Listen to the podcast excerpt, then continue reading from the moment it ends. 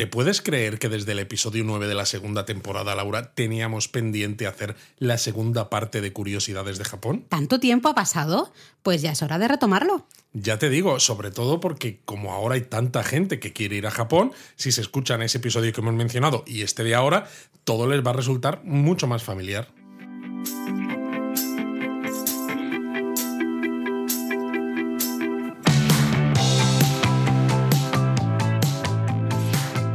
Bienvenidos a Japonesamente. Un podcast sobre cultura japonesa de Lexus producido por Japonismo. Segunda temporada del podcast, hicimos ese episodio, la primera parte del episodio sobre curiosidades ¿no? en Japón y hablamos de un montón de cosas. ¿Qué te, te parece si hacemos un poco un repasito Pero muy así rápido. No, muy rápido, evidentemente, porque para explayarnos, pues ya está ese episodio. Claro. Le- los que no lo hayáis escuchado, Ya estáis tardando. Exacto, el 2, temporada 2, episodio 9, has dicho. Así que podéis ir a escucharlo después, en todo caso, o ponéis este en pausa, escucháis ese primero y luego pues seguís. Venga, Laura, aquí un poquito de... Ay, bueno, no tengas prisa, Luis, que aquí estamos relajados, tomándonos nuestro cafecito. Eh, no me metas prisa, ¿eh? Pues mira, hablamos de temas como, por ejemplo, la comida de plástico, que yo creo que es algo que sorprende mucho, ¿no? La primera vez que vas a Claro, Japón. la falta de papeleras, por ejemplo. Falta de papeleras, otro. Y esto sí que es algo telita. Eh, eh, ahora que acabamos de volver de Japón, se puede decir, eh, hay que llevar siempre una bolsa de plástico en la mochila para ir guardando cosas hasta que no puedas eh, ya dejarlas en alguna papelera, ¿no? Luego las máquinas expendedoras, tus grandes por amigas, todas Luis. partes. Bueno, grandes amigas mías y tuyas. Bueno, yo muy poco, yo casi no compro nunca nada. Tú eres el que vas buscando cálpices como Pero loco. tampoco los encuentro siempre, así que nada. Luego las taquillas, ya sabéis que a los japoneses les encanta guardar cosas en esas taquillas que encontramos en los bajos de las estaciones de tren o estaciones de metro, etcétera, etcétera. Y no te olvides del washlet. Ah, y otro este, gran amigo. Este sí que es uno de mis favoritos. Una de las cosas que más me gusta, aunque dicho así suene un poco prosaico, ¿no? Esto de hablar de. De, de- De chorritos, vamos a de- decirlo, De de chorritos, sí, chorritos, de vamos a hablar de chorritos, Pero qué chorritos, bien. Que sí. tenemos además un episodio del podcast dedicado en exclusiva al washlet. Y sé que es un episodio que gustó mucho. Recuerdo muchos Hombre, es que es comentarios de mucha gente diciendo, oye, qué interesante que hayáis contado un poco tanto la historia, todo el desarrollo, ¿no? La innovación tras ese, ese washlet, el aseo este japonés, ¿no? Luego también hablamos de los tickets de comida en los restaurantes. Muchos restaurantes vais a tener que comprar esos tickets primero de comida y luego básicamente es entregarlo al camarero para que os traiga ¿no? la, la comanda. ¿no? Eh, hablamos de las calles comerciales. Las tanto, Shotengai. Exacto, tanto las Shotengai como las de Subterráneas. subterráneas, ¿eh? que a veces... Las Chikagai. Exacto, ahí es que son auténticas ciudades subterráneas, ¿eh? Oh, realmente. emocionantes, ¿eh? A mí me lo parece, no sé, yo vengo, claro, yo vengo de un pueblo en el que no hay de calles de estas subterráneas. Y es verdad que en Barcelona, por ejemplo, luego tampoco hay muchas, en Madrid tampoco se estila mucho ese tipo de calles eh, subterráneas. Las hemos visto en algún en alguna otra ciudad europea o canadiense por eso Sí, del tema del frío y estas cosas. Pero no de la manera no tan mm, hiper desarrolladas como son estas calles comerciales subterráneas japonesas. Y ya que hablamos de subterráneos, pues también recuerdo que estuvimos hablando de la cepa chica. Exacto, las tiendas estas que hay las plantas eh, subterráneas de los centros comerciales que son un paraíso para comprar comida, en muchos casos comida preparada de todos los tipos y opciones que se os puedan ocurrir. Es una maravilla. Luego también hablamos de las alcantarillas, no tanto del alcantarillado en sí, aunque un poquito, pero especialmente de las De los diseños, ¿no? de las tapas de alcantarillas, que es algo especial en que Japón. nosotros seguimos coleccionando Sí, fotografías. en este último viaje hemos venido con alguna foto Alguna, no muchas, nueva. pero no alguna. muchas, pero alguna. Sí, porque es curioso, ni Kioto ni Tokio, bueno, ya están los obreros, Luis, ahí. Eh, así que si oís, si oís ruidos extraños. Exacto, vamos a intentar hablar muy rápido y no dejarnos, no dejar pausas para que no se ya escuche están tanto. los obreros del piso de abajo. eh, Yo creo que nos están saco. dando la bienvenida después del, del viaje por Japón, de decir, bueno, ya estáis chicos. Seguro Venga. que estos últimos días que hemos estado por Japón Han estado en silencio. han estado en silencio, diciendo, pues si no vamos a molestar a nadie, pues no sé para qué, para qué hacemos. Bueno, más cosas de las que hablamos también, de la cultura de descalzarse ¿no? Y decíamos que, claro, tienes que ir con, con los calcetines limpitos, sin agujeros y demás, con zapatos cómodos de poner y quitar, porque al final es verdad que nos vamos a tener que descalzar muchísimo durante el viaje. De todas maneras, esto se habla mucho, nosotros lo hablamos mucho, pero claro, a mí incluso esto me genera las dudas, ¿no? De qué pasa cuando viajas, por ejemplo, en invierno, en febrero, a sitios como Hokkaido, que hay mucha nieve, es como, pues por mucho que intentes, es que tienes que llevar un calzado que cierre bien y que sea abrigado y generalmente a lo mejor con forma de bota. Pues yo creo que lo que pasa es que si te tienes que descalzar, probablemente hay más sitios, sí, hay más sitios, más banquitos y tal, para poder sentarte, y eh, ponerte de nuevo. Es una, es una faena eso, ¿eh? Porque con la de veces que te puedes llegar a tener que descalzar, cuando estás en sitios fríos que llevas un calzado más cerrado, incluso de bota, que se, que se cuesta más en quitarse, uff. Cierto. Luego hablamos también del pachinko, esas esa especie de, no sé cómo llamarlo, tragaperras recreativas. Sí, unas máquinas recreativas en las que tú echas dinero y lo que intentas es ganar premios. Un montón de bolitas que luego conviertes en premios, que luego conviertes en, en premios de verdad, que son monetarios y que es la parte más ilegal del pachinko. Luego hablamos de esos puestos desatendidos. Es bastante típico en muchas zonas, en muchas hasta estaciones de, de tren por ahí. Eh, pues bueno, por ejemplo, alguien tiene un pequeño huerto y pone a vender pues, sus berenjenas o no, sus, un poquito sus productos y deja, lo deja ahí. Y tú básicamente, pues están los precios de todas las cosas y eh, pues hay confianza, ¿no? Se confía en que vas a dejar el dinero justo para lo que estás cogiendo de ese puesto. Exacto.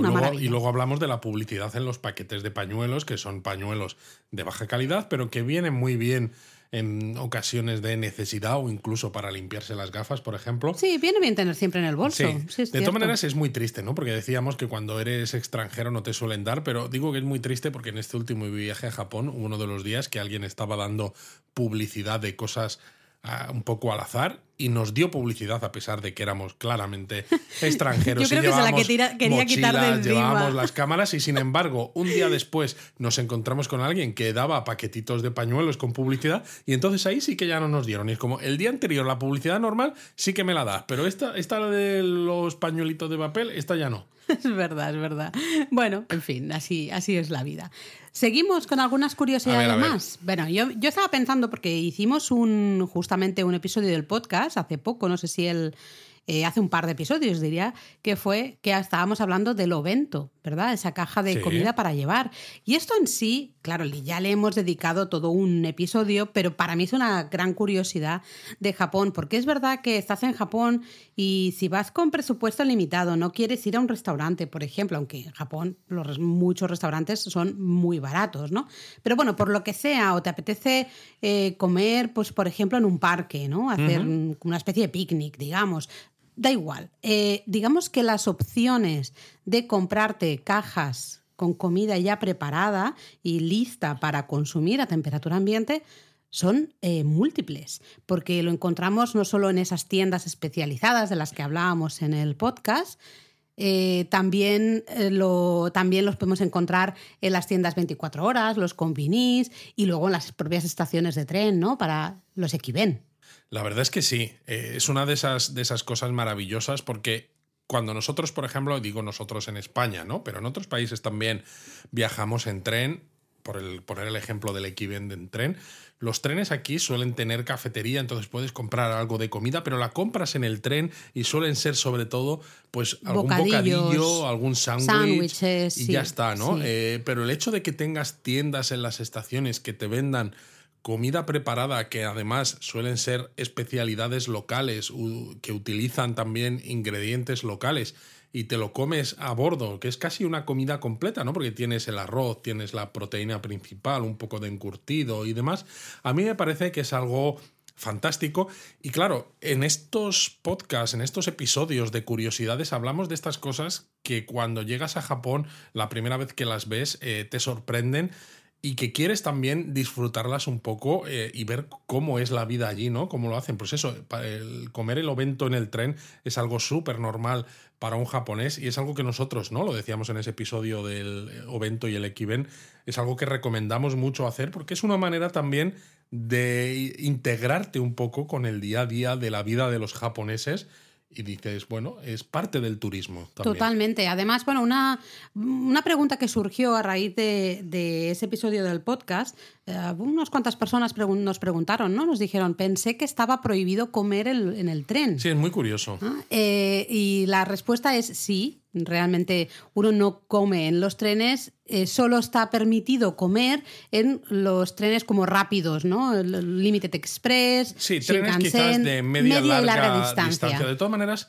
a ver, yo creo que esto pasa igual prácticamente en cualquier país, porque si tú te fijas, eh, yo me he fijado mucho los, los- los letreros que hay en el transporte público, Sí. en los sitios en los que Sí. viajamos, en los autobuses, por ejemplo, en los metros, cuando los hay, siempre hay pegatinas o hay mensajes que te dicen prohibido comer a bordo, ¿no? Pu- Pues quizás para no molestar a otros pasajeros con olores o lo que sea. Manchar. O no manchar y este tipo de cosas. Pero, por ejemplo, incluso en España, que está prohibido en teoría comer en un autobús, ¿no? Un autobús de línea urbano, pero cuando tú subes a un tren de alta velocidad en España, pues es lo que decíamos, ¿no? Tú vas al, al coche cafetería y te compras algo y te lo puedes comer en ese coche cafetería, pero mucha gente se lo lleva de vuelta a su asiento o va desde casa con algún bocadillo o lo que sea y se lo come y no pasa absolutamente nada. En Japón es exactamente igual, es decir, en estos trenes pues rápidos, ¿no? De, de larga distancia, eh, es ya no es que solo sea habitual, es que para ellos es lo más normal del mundo. Veréis que todos los japoneses suben al Shinkansen con su cajita de ovento, de, de Con todos, su bolsita absolutamente que tienes todos. la caja del Equiven y pues alguna cervecita, algún té verde, Sí, ya algún de refresco, cada uno, eso ya depende de cada uno. Sí. Y claro, la pregunta del millón es cómo distingo en qué trenes puedo subir con comida y en qué trenes no. Mm. Básicamente, en los metros, las ciudades que tengan metro, los metros no se puede. Los trenes que sean de estilo cercanías, ¿no? Pues como una línea Yamanote o demás, tampoco. Es decir, cualquier tren que tenga los asientos, ¿no? La fila de asientos pegada a las paredes, es decir, que tú estás, eh, hay una fila de asientos que mira a la otra fila de asientos justo enfrente, esos son trenes en los que no puedes comer. Sin embargo, los trenes que tengan los asientos mirando en el sentido de la marcha, con el pasillo en el medio, ¿no? Y todos miran hacia adelante, pues esos normalmente sí se puede comer. Exacto, en los que tampoco se puede, por cierto, es en los que están eh, cuatro asientos, ¿no? Dos y dos mirándose entre sí. No, no sé si me explico bien, ¿no? Porque en esos tampoco, como no hay mesita, por decirlo de alguna manera, no está bien visto comer ahí, ¿no? Exacto. Cuando tienes justo a alguien enfrente. No delante, enfrente, entonces no está, no está bien visto. Pero, eh, como tú decías, en los que cada uno va en el sentido de la marcha, no tienes, tienes a alguien delante, pero no enfrente. Pero le ves el cogote, no le ves la cara. eh, Exactamente, ¿no? Ahí suele haber, además es que ya en los propios trenes suele haber las mesitas, como si fuera, ¿no? Los aviones al final. Exacto, una mesita Suele plegable. Haber la mesita plegable y ahí sí que puedes comer tu equiven tranquilamente o lo que quieras, vamos, me da, me da igual. Em, más, más curiosidades. Eh, yo creo que tendríamos que hablar del omiyage. Hablamos ya, si no recuerdo mal, de un episodio del podcast del regalo en Japón, ¿verdad? Yo diría que sí. de la cultura de la cultura del, del regalo. Yo diría que sí, porque es eso, es una de las particularidades que también sorprenden más el ver cómo esta cultura del regalo está tan enraizada en eh, la sociedad japonesa, que es que miréis por donde miréis, vayáis por donde vayáis, vais a ver un montón de tiendas llenas de regalos ya preparados para, pues eso, para comprar y dárselos a alguien, ¿no? Porque es que ya están envueltos de una manera preciosa, además, con el papel de regalo todo súper bien puesto, maravilloso. Yo creo que esa es la gran diferencia, que vais a ver columnas, ¿no? Realmente pilas y pilas de esos regalos. Normalmente, la gran mayoría de casos va a ser comida, por ejemplo, lo decir, galletitas ¿eh? o ¿no? dulces típicos de esa, de Ahí esa se ciudad o nota de lo esa mucho región. que les gusta comer y lo mucho que les gusta incluso el coleccionar, entre comillas, experiencias gastronómicas que sean específicas de un destino, Hmm. ¿no? Que, o bien porque es eso, porque es una preparación típica de, un, de una zona concreta o utilice ingredientes de esa zona concreta, ¿no? Hmm. Entonces, claro, cuando mezclas el regalo, ¿no? Esa costumbre tan enraizada del regalo con esas ganas de probar todos los productos típicos de una región, te sale que es todo el omiyage es casi siempre comida. Sí, lo interesante es que vais a ver como una caja de muestra que va a estar abierta, entonces podéis ver exactamente una reproducción de lo que hay en el interior de esas cajas. Y no solo de lo que hay en el interior, sino de cómo está empaquetado el interior. Exactamente, todo. Eh, eso es está ahí como muestra, ¿no? Y siempre tenéis que coger una de las cajitas de abajo, que ya, como decías tú, Luis, están completamente envueltas ahí en papel de regalo. Básicamente es pagar y ya está, está todo listo, no tenemos que hacer nada más. Nada más. Lo, más importante, pagar y ya Básicamente. Está, Y bueno, la curiosidad también es que es como una, como una muñeca rusa en general, ¿no? Porque tienes la caja exterior que tienes ese papel de regalo, pero cuando ves esta caja que está medio como abierta a la mitad, donde se expone cómo está por dentro, ahí en Japón les gusta envolverlo todo de forma individual, entonces todo tiene envoltorios dentro de envoltorios dentro de envoltorios. Que habría que hablar, habría que hacer algún episodio del podcast del reciclaje o del... O de la falta de... Sí, bueno, reciclaje hay mucho, obligan mucho a la gente a reciclar, Exacto. pero quizá del abuso, y lo siento, pero sí que creo que es abuso, el abuso del plástico que se hace en Japón. Sí que hemos visto pequeños cambios en este último viaje, pero esto son cosas que las podemos dejar, si te parece, para otro episodio. Podemos hablar un poco más de eh, eh, percepciones, cosas bueno, que yo creo que la semana que viene, ¿no? Que nos toca un Japón a fondo, Venga. podríamos hacer un episodio especial acerca de, bueno, cómo hemos visto Japón o sea, yo creo que sigue estando en el mismo sitio, ¿no? Ahí al fondo a la derecha, eh, según miras el mapa del mundo. Pero hablar un poco. Según miras el mapa del mundo desde tu posición. Porque, bueno, depende de quién pinta el mapa de una manera pones Japón en el medio, pues pilla en el medio. Pero, claro, por eso. Pero sí, lo vamos a dejar para, para ese episodio, porque yo sí que he visto un un cambio muy pequeñito, ¿eh? Muy, muy, muy pequeñito. Pero me lo voy a apuntar aquí para, para no. Apúntatelo para que no se nos olvide. porque si no se me olvida, ¿vale? Pero sí es verdad que es excesivo compras a veces estas cajas de omiyage con esos dulcecitos, cada uno está envuelto, que se entiende un poco, como hablábamos en ese episodio del regalo, la idea de ese omiyage muchas veces es llevarlo a la oficina y que cada persona pueda coger un pastelito, ¿no? Un dulcecito. Sí, que puedan tomar lo que les apetezca. Sí, y, y la idea es que, claro, como cada uno está envuelto de manera individual, pues resulta como más para ellos más fácil, ¿no? De, oye, pues yo puedo, mira, uno, voy a tomar este y, lo voy a abrir y ese es para mí. ¿no? Es, una manera también de separar, ¿no? Es como lo que toma cada uno es solo para ese uno, ¿no? No está todo mezclado y por otro lado también hace que lo que hay dentro de ese paquete que dure más. Porque si tú, al estar cada cosa envuelta de forma individual, aunque abras el paquete maestro, por decirlo de alguna manera, no se echa a perder lo demás, ¿no? Tú imagínate cuando estás hablando de galletas, por ejemplo, ¿no? Que en cuanto están abiertas, si se quedan abiertas y no se cierran bien, se humedecen, eh, dejan de, pierden un poco, si son galletas que, mm, que, son duras, ¿no? Pues se quedan blandas o lo que sea. Cualquier cosa de esta, el, estar envuelto de forma individual hace que mantenga las propiedades más tiempo y no te obliga tanto a tener que consumir el contenido del paquete rápidamente nada más abrirlo. Eso es cierto, estoy totalmente de acuerdo contigo, eso es cierto, pero a la vez creo que hay una componente un poco psicológica porque sé de gente que ha preparado galletas de manera casera, por ejemplo, eh, extranjeros en este caso, los, las han llevado a la oficina pues para que todo el mundo las comiera y en muchos casos nadie ha comido, ¿no? Porque eh, eran como todas, todas, juntas y eso como que no. Eh, no, entonces ahí ese humillague perfecto, cada, cada dulcecito envuelto de manera individual. Yo lo que digo es una, una explicación, o más que una explicación, es algo que puede algo positivo ser positivo del hecho de que esté envuelto individual, pero evidentemente no se envuelve de forma individual para mantener las propiedades más tiempo de lo que hay, sino más que nada para un poco esto que dices tú, de que cada uno tome lo que quiera. Su dulcecito. Y sea exactamente solo para él, ¿no? que no se comparta con nadie más. No tengo que tocar tampoco el resto, si, ¿no? Aunque vaya con mucho cuidado, tal. Eh, es muy curioso esto, pero esto genera un gran problema que nosotros siempre comentamos, es que tú abres un paquete de estos y es que acabas con eh, 3 millones de, de plastiquitos, ¿no? de envoltorios. Terrible, terrible. Así que bueno, apuntado para comentarlo. Más curiosidades. Bueno, yo creo que una curiosidad, no sé si es ya curiosidad, pero sí es algo que nos va a llamar mucho la atención en ese primer viaje a Japón, son esas máquinas, las gacha, ¿no? Las gachapón, Eh, creo que ya todo el mundo sabe qué son. Por aquí hay algunas también, pero nada que ver con las japonesas. Son esas máquinas que tienen unas bolas de plástico eh, dentro. Tú pones una monedita, haces girar una ruedita y cae una bolita, ¿no? Va hacia al azar. La, gracia es que eh, en cada máquina pues hay una temática diferente, ¿no?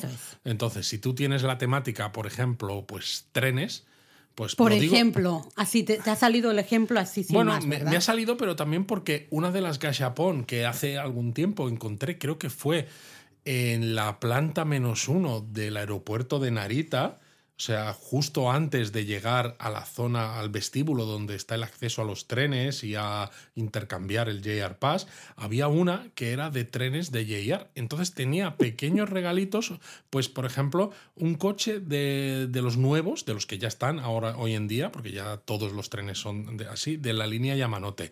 Había otro que era... Eh, el Narita Express, había otro que era, había varios modelos, ¿no? Entonces, claro, cuando vi esa temática, tú ves en la imagen que tienes en, la, en esa máquina todas las opciones posibles, pero no sabes cuál te va a tocar, pero al menos sabes que va a ser uno de esos que hay, ¿no? Es decir, las gachapón en general no tienes en una máquina pues te puede tocar uno que sea un tren, otro que sea una figura de anime, otro que sea eh, una reproducción en plástico de un plato de comida o algo así, ¿no? Sino que suele, suelen ir por temas. Sí, de hecho es eso, eh, cada una. Y, lo, más curioso es que vamos a ver filas y filas ¿no? de, de esas gachapón eh, de esas máquinas, todas juntas. Entonces es cuestión de ir mirando una por una, ir viendo los dibujitos y cuando ves a alguno que dices, ay, este me gusta, voy a ver si tengo suerte y consigo de, los seis diseños, por ejemplo, de los ocho que suele ocho haber, que suele haber eh, pues a ver si tengo suerte y me sale el que quiero.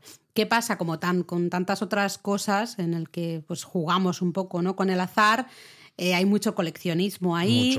Entonces vamos a ver también mucha gente intercambia eh, figuritas ¿no? que le han salido para conseguir justamente completar esa colección y tener pues las seis o las ocho figuritas de la máquina. Aquí también hay mucho de eso, exacto. Sí. Y ahí es importante también decir, si queréis disfrutar de esto, que tenéis que llevar dinero suelto, porque esto suele costar entre 300, 500 yenes. Bueno, yo últimamente he visto que costaban bastante más. ¿eh? En el pasado sí es verdad que encontrabas de 300, pero en la actualidad yo últimamente lo, que más he visto eran ya 600. Y claro, pero me ¿eh? refiero que necesitas meterle monedas. Sí, total. Entonces tienes que llevar monedas sueltas para para, que funcione la y Y hay algunas que solo permiten monedas de 100. Es decir, si cuesta, por ejemplo, 500, no vale con una moneda, de, 500 yenes.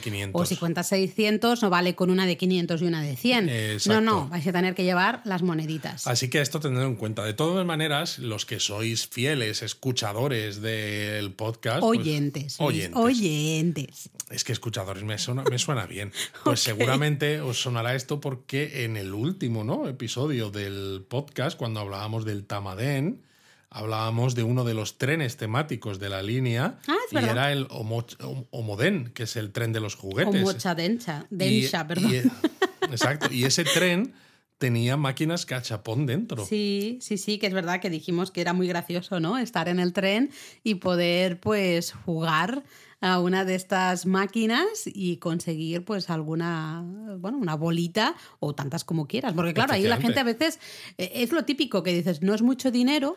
Pero si vas sumando, es como cuando lo del Goshuin, ¿no? Es las caligrafías estas de los templos y santuarios que tanto nos gustan. No sé por qué me estás mirando, Luis. bueno, porque eres una manirrota. No. Solo, solo en este último viaje he conseguido pocos Goshuin. Pocos Goshuin, sí. Me he controlado bastante. Pero es eso, puedes gastarte todo lo que quieras. Y como curiosidad, ah, recientemente, pero muy recientemente, en Ikebukuro creo que es, sí, Ikebukuro. se ha abierto un lugar en el que hay, creo que 3.000 máquinas de gachapón diferentes. Eso es una locura. Una locura. Eso es una locura porque es que te puedes llegar a gastar mucho dinero. Bueno. Porque con la tontería sobre todo teniendo en cuenta que es un tema de coleccionismo, está claro que juega un poco con los sentimientos de los japoneses, ¿no? Saben lo que les gusta a los japoneses, eh, evidentemente, y juegan con ello, ¿no? Eh, se aprovechan un poco de ello. Pues ya que te gusta el coleccionismo, ya que quieres completar todas las figuras, pues te vamos a dar muchas máquinas de muchos temas diferentes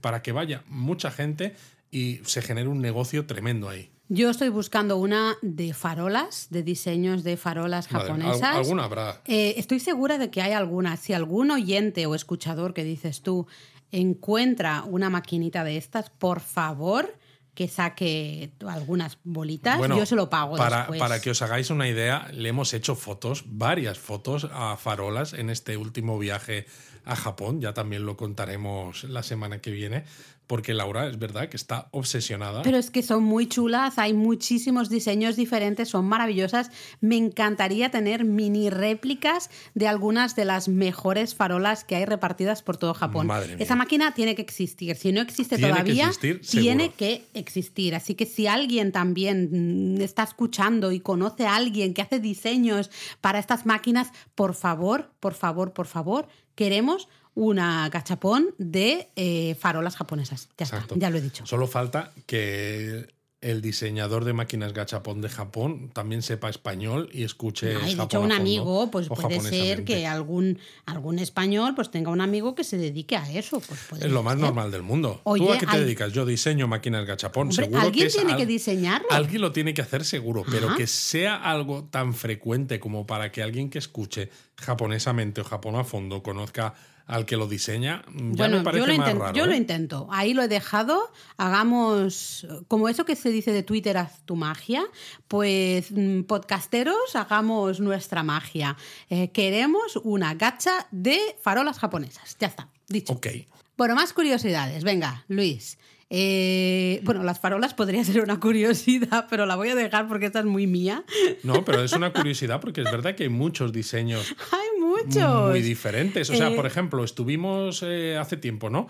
Te vas por Ebisu, que es como el barrio de la cerveza, lo llamamos, porque es donde surgió la cerveza Yebisu, precisamente, ¿no? Que ahora es propiedad de, de Sapporo y donde tiene la sede en Tokio, Y el la cervecera, y un pequeño museíto y demás. Y es que hay una parte del barrio donde las, las farolas, pues se ve, hay una jarrita de cerveza, que es flipante. O, por ejemplo, en uno de los barrios que visitamos, que tenían detalles de la serie Capitán Subasa. Eh, campeones, ¿no? La llamaban, la llamaron en España con Oliver y Benji, o el Capitán Subasa, ¿no? O Sora Subasa. Eh, tenían balones de fútbol. Sí, eh, las de América Mura también son geniales. Sí, que parecen robots. Eh, no sé, hay un montón, de verdad. O sea, tenemos una buena colección ya. Si nos pusiéramos a mirar todas tus fotos y fuéramos sacando fotos de farolas, tenemos Ya una lo que nos buena faltaba, colección. hacer un post, igual que el que tenemos de alcantarillas con diseños, hacer un post de farolas. Pues yo me lo voy a apuntar porque me parece. Me parece buena idea. Creo que hay tema ahí que Hay podríamos tema, ¿no? rascar. Hay tema para Ya sabía yo, investigar. ya sabía yo que iba a y- salir algo de Y esto. así tengo excusa y puedo ir buscando fotos de farolas, que es siempre divertido. Me parece muy guay. Pero ya he dicho que esta es una curiosidad que quizá es muy friki. Yo entiendo que quizás es muy Bueno, pero mía. son curiosidades y lo que queremos es que justamente la gente que nos escucha cuando vaya a Japón se fije Pues en fijaros. cosas más allá de lo normal, de lo que tú ya estás dispuesto a fijarte, ¿no? Igual que decíamos con las alcantarillas, lo de no os olvidéis de mirar al suelo, porque a veces vais a ver diseños de alcantarillas que os van a sorprender. No os olvidéis tampoco de mirar a las farolas que hay por las calles, porque a veces vais a encontrar diseños que os van a sorprender. Ya veo a todos los japonistas haciendo fotos a las farolas de Japón Como locos, diciendo, oh, locos". mira, Laura, Laura tenía razón, esta mola mucho. Es que es verdad, es que eh, de verdad hay muchísimos diseños diferentes. Algunos frikis, como estos que mencionaban, ¿no? De la farola, eh, la pelota de fútbol y tal. Y luego otros que son tienen un estilo como muy retro, porque la propia farola se ve que no es que sea retro, es que es antigua. Es que vieja. Exacto. Exacto. Eh, pero mola Decir retro mucho. queda mejor, pero. De- retro queda guay, pero sí, sí, no sé, yo ahí lo dejo, fijaros en las farolas. Así que bueno, pica, eso sería otra Y curiosidad. bueno, algo que a veces te puedes encontrar mientras paseas por las calles haciendo fotos a farolas es el tema de la adivinación, Bueno. el uranai. Eso es flipante. Eh, en muchos casos, Y muchos casos yo creo que la gente que nos escucha cuando lo vea en Japón, a priori, a no ser que hayan escuchado este episodio, igual no, no saben identificar qué es lo que están viendo. bueno, puede ser que durante el día no lo veáis, aunque esté eh, delante de vuestras narices. Y ahora, ahora os diremos un poco cómo verlo, ¿no? Pero por la noche, sí es verdad que cuando cae la noche, en muchísimas calles japonesas vais a ver un señor o una señora eh, que ponen ahí una mesita plegable Exacto. con una silli- un par de sillitas plegables, ponen un farolito. Eh, y se sienta ahí a leer la mano, a tirar. Normalmente es leer la mano, a veces tirar Sí. cartas, pero casi siempre es, Casi siempre leer la mano. Y es que el Uranai, ¿no? la práctica de la adivinación, el, ¿no? la- el predecir el futuro y demás, especialmente eso, leyendo la mano.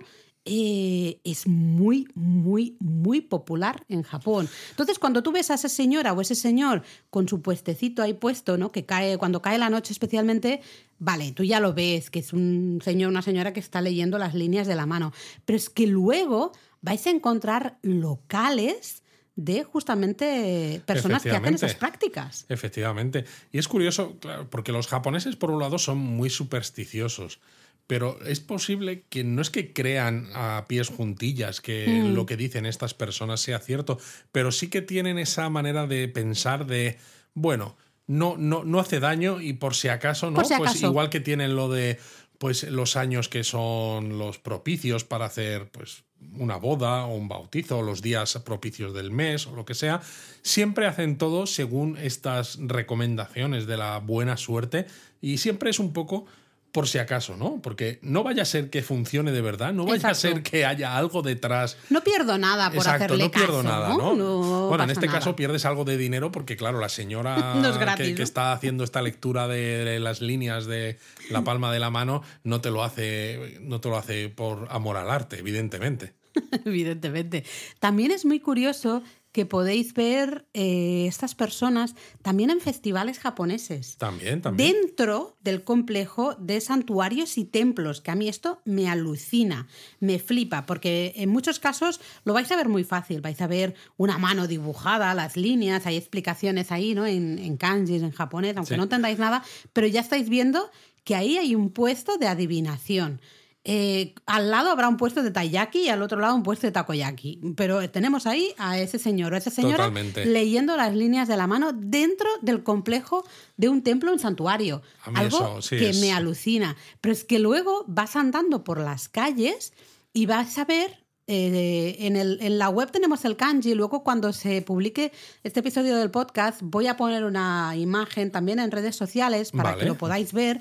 Porque, claro, de estas cosas que intentar explicar un kanji, por ejemplo, eh, con palabras, pues Yo es un diría poco que es complicado, ¿eh? ¿no? Eh, pero vais a ver el primer kanji de la palabra uranai, ¿no? que básicamente es un, un un palo, ¿no? un trazo hacia abajo, vertical. En medio de ese trazo sale uno pequeñito en horizontal y luego un cuadrado al final, debajo del todo, ¿vale? Para que os hagáis una idea un poquito.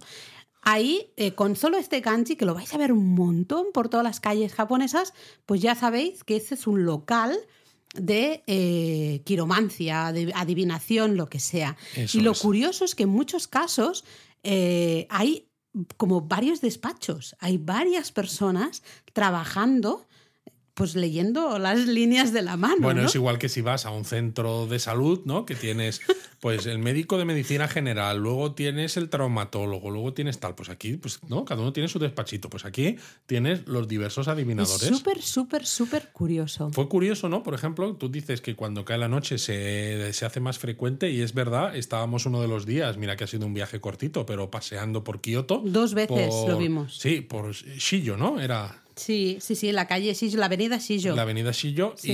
y había una señora pues con su mesita que tenía puesta pues como, no sé, la tenía vestida como si fuera una especie de mantel, ¿no? Un mantelito, el farolito siempre el ponen. farolito y tal, y había tres señoras a su alrededor, ¿no? Prestándole muchísima atención a todo lo que decía. Que dices, bueno, pues será que es importante. Y es algo esto que en los ellos? dramas, en los J-dramas, ¿no? En los dramas, las series de televisión estas japonesas, también aparece a menudo, ¿no? Que van y dicen, vamos a leer las líneas de las manos, especialmente temas de amor, ¿no? En los dramas, Sí, aunque la gente también eso. pregunta mucho tema de trabajo o cosas así, ¿no? Pero bueno, ahí está, fijaros, porque lo vais a ver muchísimo, Exacto. muchísimo, muy, muy curioso.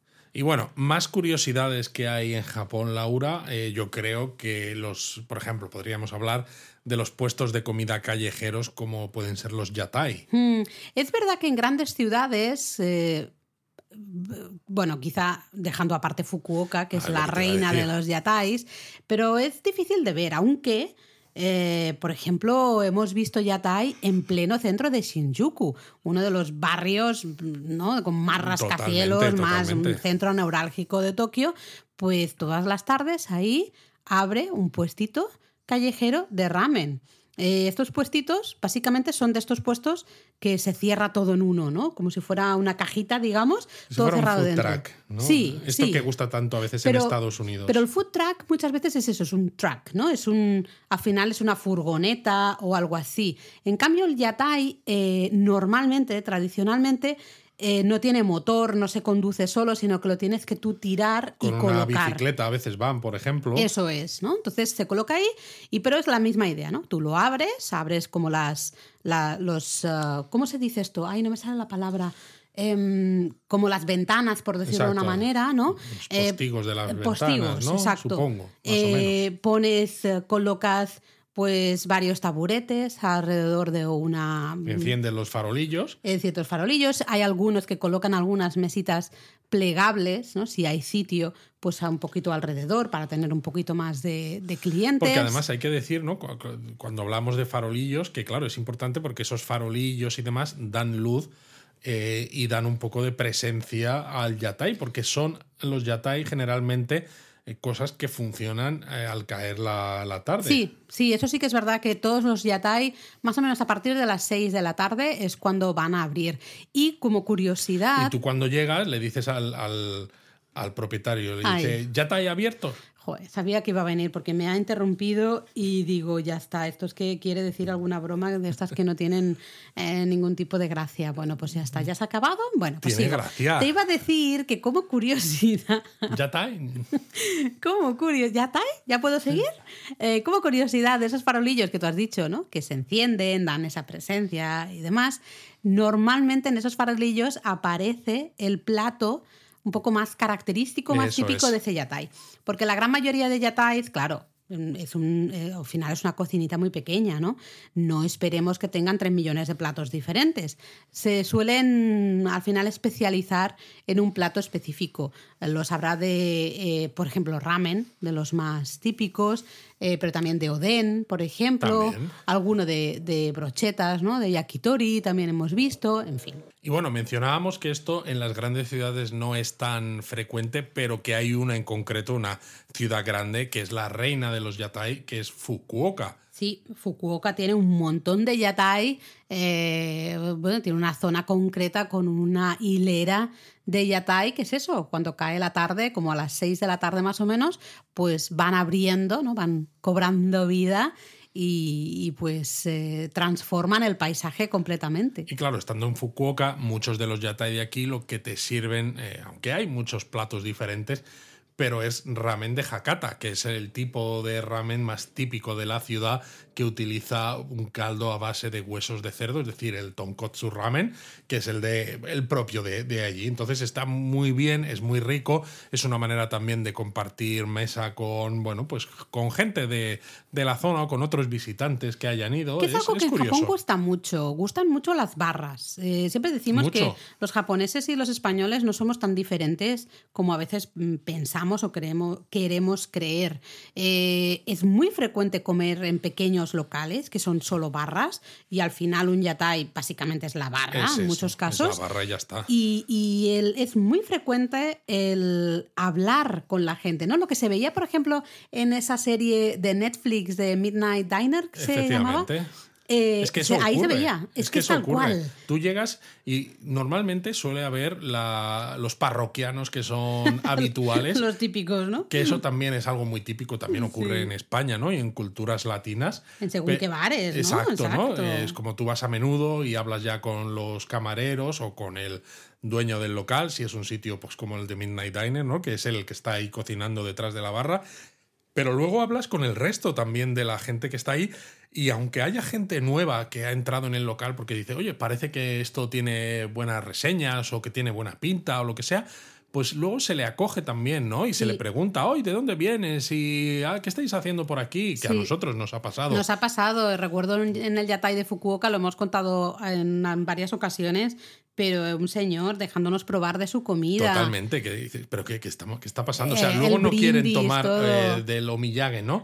Algo que no, que no esté envuelto de forma, si no está envuelto de forma individual, pero luego llega el yatai y venga, pues come un poco de esto que tengo yo aquí. a Porque es un parece". ambiente muy relajado, es un ambiente muy tranquilo. Es eso. Yo creo que en esos ambientes los japoneses pueden estar sin tanta norma, ¿no? Sin tanta. A veces Totalmente. la sociedad es un poco rígida, la sociedad japonesa, y creo que justamente en esos entornos, en estos bares y especialmente en estos yatais, es donde te estas puedes barras. sacudir de encima Sí, esta rigidez. sí. Y eso es lo que a mí me demuestra que al final, eso, no somos tan diferentes, porque a lo mejor a nivel social, ¿no? Se intenta llevar esa rigidez que sí que puede ser un poco más diferente, pero existen maneras y existen momentos en los que esta rigidez se deja de lado precisamente porque al final a todos nos gustan las mismas cosas. Sí, el contacto humano, ¿no? El, el hablar con la gente, el compartir, compartir eh, comidas, es la cosa más maravillosa del mundo. Así que bueno, yatais, apuntároslo, ah, vais a verlos en algunos sitios más que en otros, pero si os encontráis con un yatai, echadle un ojo, tomaros algo Exacto, allí, porque el ambiente es maravilloso. Más curiosidades, pues justamente acabamos de volver y nos hemos traído en la maleta unos cuantos Kit Kat, por ejemplo. Exacto, unos No- cuantos Kit Kat de sabores muy diversos y muy diferentes entre Y sí. no solo Kit Kat, eh, lo que sorprende de Japón es que tú vas a un supermercado o vas a un combini eh, y te encuentras un montón de sabores en patatas fritas, en, yo qué sé, pokis, en, evidentemente, Kit Kats, en un montón de cosas, ¿no? Tienen eh, eh, ciertos dulces o ciertas, eso, patatas de muchos sabores, cosa que nosotros aquí no tenemos tanto. Quizá casi casi las únicas patatas así que tienen un poquito más de sabor serían las Pringles, que sí que tienen, ¿no? Aquí en España. Sí, pero incluso en España, por ejemplo, la variedad de Pringles que yo he encontrado es relativamente pobre. Y los Kit Kat en España, por ejemplo, no, sé Hmm. Cómo será en Latinoamérica, pero por eh, contádnoslo, los que nos escucháis al otro lado del charco, porque en España, por ejemplo, el Kit Kat de siempre era el de chocolate con leche. Sí. Luego, hace unos pocos años, relativamente pocos, sacaron el de, creo que era chocolate blanco y chocolate negro, Sí. pero que eran también muy dulces. Y de forma, como edición limitada, creo que sacaron uno El que de era. Ruby. eh, el de Ruby y el de matcha, el de té Ah, verde, sí. pero de un té verde muy, muy, Muy rebajado. rebajado. Sí. Y esos eran ediciones limitadas que no los he vuelto a ver. Entonces dices, o sea, tres versiones, de las cuales el de chocolate negro y chocolate blanco no he vuelto a ver tampoco.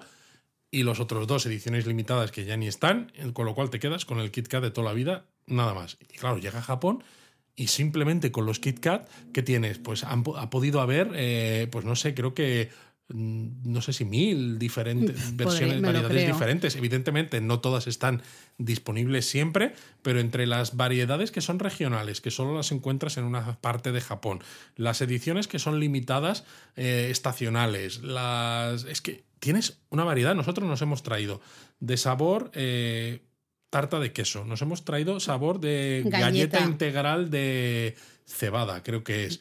Nos hemos traído de boniato. Nos hemos traído. Hmm. De yuzu, algo de yuzu, algo de limón. cítricos, de Sí, no, no sé qué historias.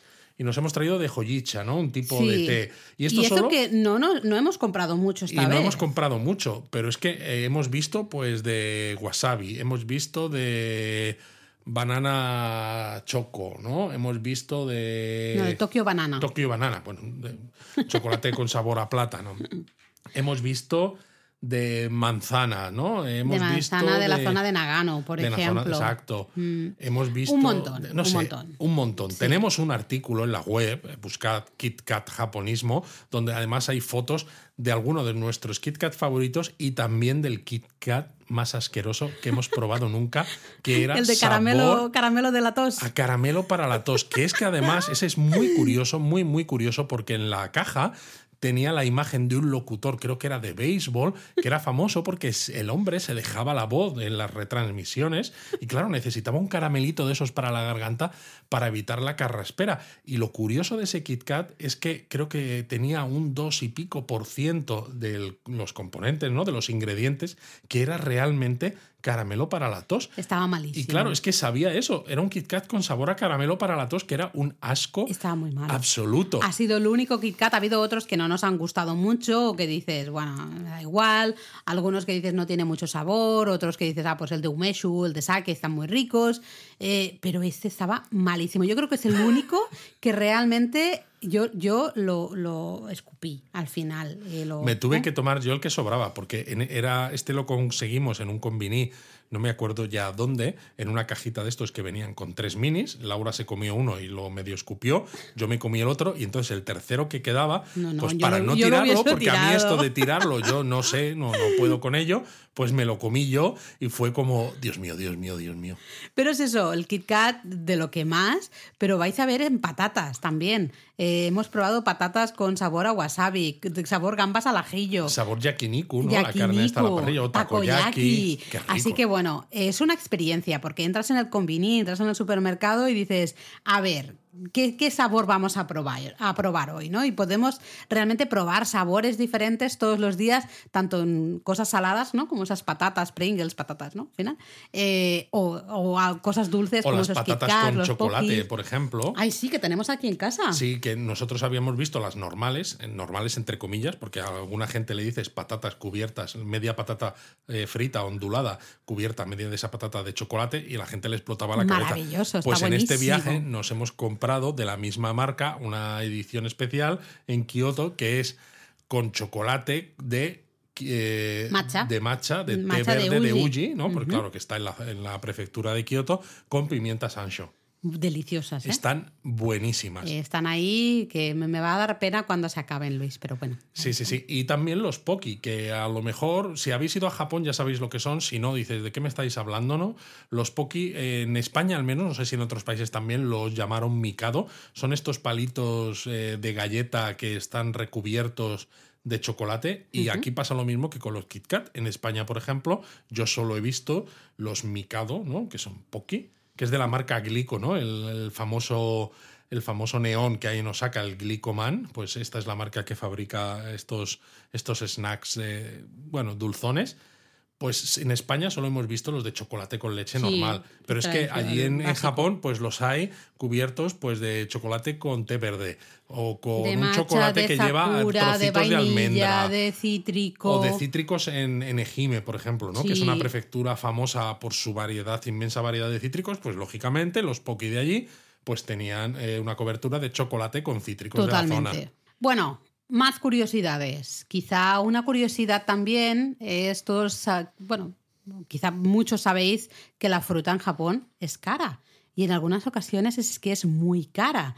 Pero hay que diferenciar la fruta para consumir, que es un poquito cara, la verdad, es más cara de lo que estamos acostumbrados en España, de la fruta que sirve para regalo. Porque una curiosidad, algo que os va a sorprender es que si vais a un supermercado, vais a ver, pues a veces melocotones envueltos para regalo, melones envueltos para regalo, sandías envueltas para regalo. Bueno, yo esto sí que recuerdo, ¿no? De haber visto en alguna tienda, ni siquiera incluso en un supermercado, ¿no? Sino tiendas eh, con eh, el material expuesto a la calle, donde había melones que estaban en cajas y luego tenían lacitos, ¿no? Y en una caja como con eh, satén y esto, ¿no? Que como si fuera la, la estrella, Sí. ¿no? El melón, porque dices, madre, es que este melón es una cosa, es una cosa tremenda. El tema es que los japoneses no compran, pues por ejemplo, ese melón para comerlo en casa.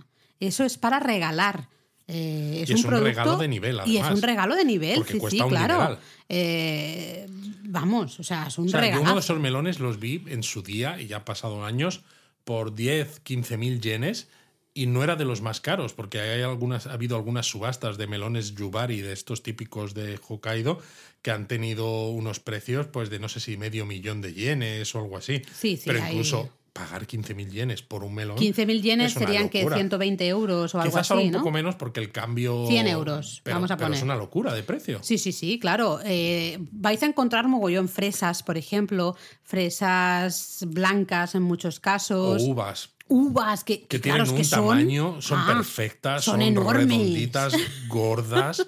Eh, los melocotones también, melocotones que son enormes, de color perfecto, no tienen ni una manchita, son impresionantes y los vais a ver, pues eso, envueltos cada uno. Normalmente en una cajita a veces puede haber dos, eh, si tienes mucho dinero, cuatro, y lo vais a ver, como tú decías, ¿no? En esas cajitas bien puestos, bien. eh, eso no es para consumir tal cual, sino que es para regalar. ¿no? Exacto. Entonces, Así que cuando lo veáis ya no os va a sorprender tanto porque vais a decir, ah, esto yo lo he Esto sé que es para regalar, no es para consumir como tal, ¿no? Oye, si te quieres hacer ahí tú un autorregalo, me parece estupendo. Oye, Yo pues sí. me voy a meter, ¿no? Pero digamos que hay que diferenciar la fruta de supermercado de la fruta para regalar.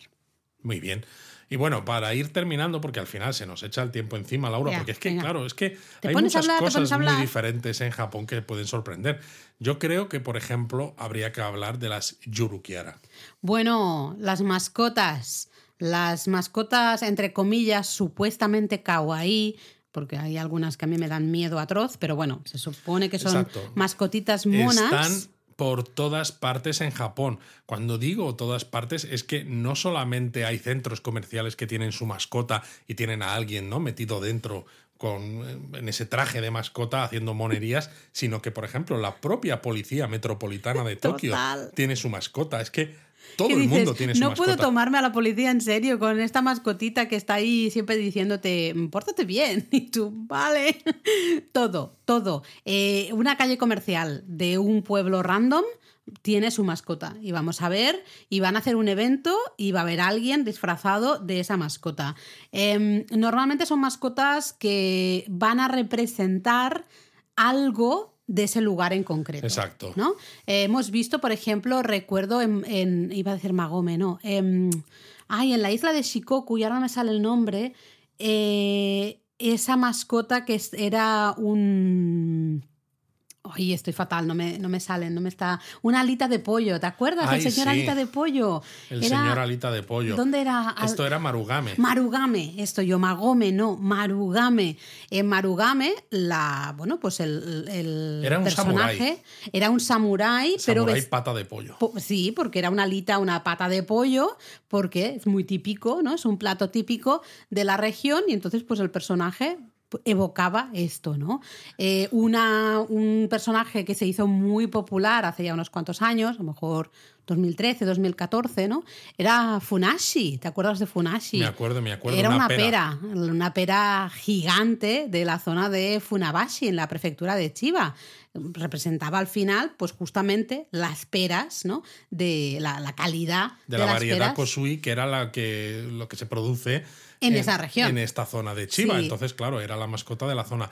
Lo curioso es que una de las primeras mascotas que yo creo que fue la que hizo que se, se despertase toda esta locura por las mascotas en Japón fue Hikonian que es un gato con casco y espada samurái que se creó para celebrar el, cuatro, el cuatrigésimo centenario, bueno, ¿cómo se diría? 400 aniversario. 400 Luis. aniversario del castillo de Hikone. ¿no? Por Sí. eso se llama Hiko Nian. ¿no? Nian de gatito. gatito y Hiko pues, de, De Hikone. Hikone. Sí, señor. Y su éxito fue tal eso que animó a otros lugares a promocionarse usando mascotas similares. Sí, como por ejemplo uno de los más populares en la actualidad desde hace ya muchos años es Kumamon, un oso negro maravilloso que eh, pro- promociona la prefectura de Kumamoto, ¿no? Justamente. Eh, vamos, es súper, súper popular. Además, Kumamon. claro, cuando hubo los terremotos en Kumamoto y alrededores en 2016, en muchos de los mensajes de ánimo y en las peticiones de ayuda ¿no? para la reconstrucción del castillo, etcétera, se usó la figura de Kumamon, eh, lo que la hizo todavía más popular no solo en la región, sino en todo el país. Mm. Así que bueno, vais a ver mascotitas por todas partes, dibujadas, luego las vais a ver ahí. eh, En tres dimensiones. Exacto, que a veces, a veces dan un poco de miedo. Recuerdo una que era un- una cebolla de estas alargadas, eh, que daba bastante miedo. No sé, en fin, las vais a ver un montón por todas partes. Y bueno, ya casi para ir terminando, yo te propondría una curiosidad que no es tan curiosidad, porque es bastante conocido, pero que tiene sus ciertas cosillas curiosas que se pueden contar. Y creo que estás hablando del kaiten sushi, puede Efectivamente. ser. Y es que además en los últimos tiempos, en las últimas semanas, ha sido tristemente noticia en Japón porque eh, ha habido graves problemas en Kaiten Sushi. Bueno, hablando Kaiten Sushi, creo que lo hemos mencionado ya cuando hablábamos de comida aquí en el, en el podcast, pero básicamente es ese sushi en cinta transportadora. Esos restaurantes en los que te, eh, te sientas alrededor de una cinta transportadora por la que eh, van pululando, ¿no? Ya, van está, pasando. ya estás con el pulular. Yo necesitaba decirlo. Van pasando esas piezas de sushi que podemos pues, tomar directamente de esa cinta transportadora. O en muchos casos, estos Ahora ya en la restaurantes tienen tablets y tú puedes pedir Lo pides directamente desde el tablet, de forma que no tienes que esperar a ver que pasan por la cinta transportadora las piezas que tú deseas, sino que directamente las pides y por una cinta que suele haber por encima, que tiene acceso directo a cada una de las mesas, te llega hasta tu mesa lo que tú has pedido. Eh, y decía que ha sido noticia, tristemente noticia, en, los últimas, en las últimas semanas, porque se han dado varios casos de jóvenes que, para hacer la, entre comillas, tontería, em, lo han, han grabado mm, auténticas barbaridades y las han subido a TikTok y otras redes sociales simplemente pues para hacerse los graciosos, ¿no?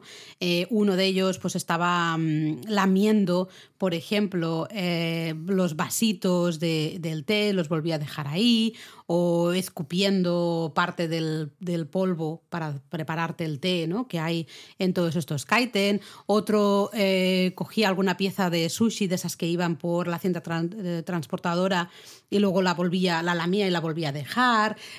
En fin, sí. De hecho, alguna de estas cadenas de sushi en cinta transportadora ha instalado cámaras con acceso directo a lo que es la propia cinta transportadora para detectar si alguien en, algún, en alguna de esas mesas eh, manipula esa, esas piezas que Esos están circulando, ¿no? sí. Eh, precisamente para evitar este tipo de problemas. Y es algo que ha sorprendido bastante, porque además antes de que lo penséis, ¿no? Porque yo sé que muchas veces solemos pensar, oh, los japoneses, qué educados son, o que ellos no hacen ciertas cosas. Todos los que han hecho esto son japoneses, es decir, no han sido extranjeros, no han sido gente con ganas de notoriedad, han sido japoneses que eso sí tenían ganas de notoriedad, pues de hacerse virales en estas redes sociales ahora con vídeos a veces un poco estúpidos. Básicamente. Y, y bueno, pues es una, es una pena. Es una pena porque se puede encargar este sistema, el sistema del kaiten sushi al final, según qué cosas se lo pueden llevar por delante. Y, Y es una pena porque es una manera de comer sushi a precios muy razonables. Sí. Porque además, ahora que está el yen tan barato, es verdad que la calidad en un kaiten sushi nunca va a ser igual que en un lugar de sushi bueno. Mm. Pero cuando tienes un poco el mono, ¿no? Tienes el gusanillo de me apetece comer sushi y no quiero pagar un Total. dineral, te vas a un sitio de estos. Además, con el tablet ahora es mucho más fácil pedir porque no tienes ni que saber japonés. Casi todos suelen tener además los, eh, La carta en inglés. Mm. La carta en inglés, ¿no? Los nombres con caracteres occidentales, con lo cual sabes, estás leyendo y dices, vale, esto es ves salmón, la esto foto, es ves atún, ves todo. la foto. Es súper fácil de usar y es una pena que, que se estén dando este tipo de, de Yo casos. espero que deje de estar de moda, entre comillas, hacer estas eh, gilipolleces, perdóname aquí la palabra, pero es que no sé. En fin, eh, se ha hablado mucho del tema, se lo llama el terrorismo ¿no? del kaiten sushi, se lo ha Exacto. llamado en japonés. Espero que se pase. Sé que se ha estado investigando, no sé si ya han encontrado o ya directamente se está procesando a al menos uno de los implicados. No sé, no he estado muy al corriente de, de las noticias. Pero, pero me parece muy triste, me parece muy triste que simplemente por querer tus cinco minutos, ahora que ya no son ni cinco minutos, es un minuto de gloria Exacto, en una de gloria. red social que ya ves tú al día siguiente, nadie se va a acordar, te busques, primero te busques estos líos, hagas el imbécil de una manera tan pública y luego te puedas buscar problemas legales. ¿no? Exacto. Y, Y- eh, destruir todo este concepto al final. ¿no? Totalmente. Y es interesante, ¿no? Como curiosidad, el mencionar los kaiten sushi o el sushi en general en restaurantes, porque para nosotros, para los que no somos japoneses, el sushi quizás es la comida japonesa que primero llegó a Occidente. Sí, es es la- lo primero que asociamos con, con Japón Total. desde el punto de vista gastronómico. Entonces, claro, muchas veces se tiende a pensar, primero, que los japoneses están comiendo esto todo el día, ¿no? Que solo comen pescado crudo. Y claro, no es así. Pero es que hay más allá. Es que los japoneses no suelen comer sushi tampoco de forma frecuente. No, de hecho el sushi es para ocasiones especiales, para ciertas celebraciones o ciertos, aunque sean celebraciones en plan de pues cumpleaños, aniversarios, eh, o sucede algo, yo qué sé, eh, te han subido el sueldo, pues lo quieres celebrar, ¿no? Este tipo de cosas. Y lo curioso es que nunca se prepara en casa. Es lo que te iba a decir, porque claro, cuando se puso de moda, ¿no? Que ya hace algunos años, hay muchos cursos en Occidente de clases de cocina japonesa donde te enseñan a hacer sushi, ¿no? Mm. Ah, pues mira, compra una pieza de pescado, lo cortas más o menos así. De esta manera. Pero sobre todo es, mira, cocina el arroz de esta manera, cómprate esta esterilla de bambú, el alga, lo enrollas. Pero es que los japoneses no hacen esto en casa. Cuando tienen ocasiones para celebrar, lo que hacen es irse a algún sitio de sushi y se compran pues lo que les apetezca, ¿no? Pues una bandeja con chorrocientas piezas y la llevan a casa y lo comen entre todos, pero ya viene preparado. Los restaurantes muchas veces aceptan comandas y las eh, mandan a casa y lo curioso es que muchas veces te lo traen en unas bandejas o en unos platos así redondos que luego tienes que devolver. El restaurante viene a buscar o tú llevas de vuelta al restaurante esas, eh, esas platas, ¿no? Es como muy, no sé, eh, curioso. Pero luego también, bueno, pues si te apetece sushi, eres japonés, te apetece sushi pero no tan caro, ¿no? Una barra de sushi y demás, pues te vas a un kaiten, te vas a un kaiten a pasar el rato. Porque además. bueno, en este último viaje nosotros estuvimos en un kaiten de los muy baratos, de uno de estos en los que había habido este terrorismo de kaiten sushi. Nosotros no tuvimos ningún problema, por suerte. Éramos tres.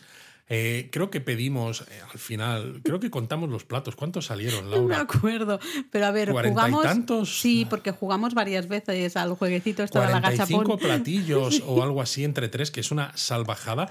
Y lo curioso es que al cambio nos gastamos 56 euros. Nada. Y, fue nada. y pedimos tú y yo, o sea, dos cervezas cada uno, cuatro cervezas. Pedimos cuatro cervezas, que suele ser de lo más caro. Sí, que es en lo que te gastas más dinero, en el alcohol, ¿no? En Japón. Eh, sí, sí, baratísimo. Entonces. Baratísimo. Mm, vamos, eh, esto es una curiosidad, el hecho de que sea al final tan barato, ¿no? Tú ves esa pila de platillos, dices, madre mía, madre mía, y luego dices, pero si me ha gastado 60 euros. Eh, tres personas con cuatro cervezas. Salvaje, salvaje. Maravilloso, maravilloso. Mira, yo creo que ya que somos nosotros, que esto es japonesamente, Japón a fondo, está guay acabar hablando de comida. Así que yo, pues creo, que lo podríamos dejar aquí. Sí, yo creo que es acabar en un punto interesante. Así que contadnos cuáles de estas de estas curiosidades conocíais o cuáles os han sorprendido. Ya sabéis, podéis comentar pues en iVoox, por si nos escucháis por ahí, o en nuestra comunidad de Discord, donde tenemos un canal específico para el podcast y donde, bueno, pues muchos japonistas pues ya nos comentan cositas de los, de los podcasts y bueno, pues luego las solemos contar por aquí en los Japón a fondo. En la sección de Japonismo Mini siempre hablamos de los comentarios que nos habéis dejado en la comunidad. Así que animaos y nos escuchamos la semana que viene. ¡Mátane!